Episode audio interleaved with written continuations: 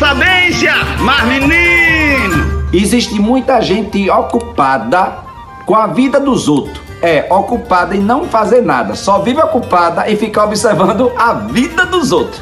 Conhece gente desse jeito que fica o tempo todo ocupado observando a vida dos outros, mas não está ocupado em nada, é vive completamente desocupado. Ô oh, mulher, ô oh, homem, arruma uma trouxa de roupa para lavar e para de ficar prestando atenção à vida dos outros. Arruma uma trouxa de roupa para lavar se tá tão desocupado que não tem nada para fazer, ficar falando da vida dos outros, prestando atenção à vida dos outros fofoqueiro, fofoqueira, é muito feio. E você importando, dando importância a esse pessoal desocupado que não tem uma trouxa de roupa para lavar. Esse pessoal desocupado que fica o tempo todo sem fazer nada e você dando ouvido a essas pessoas, paciência, rapaz, levanta a cabeça, deixe de agonia, deixe de ficar dando atenção também às pessoas que não merecem atenção. Entendeu? Sou eu, Padre Arlindo. Bom dia, boa tarde, boa noite. Você é aperreada, aperreada com esse tipo de comentário, com esse tipo de pessoas desocupado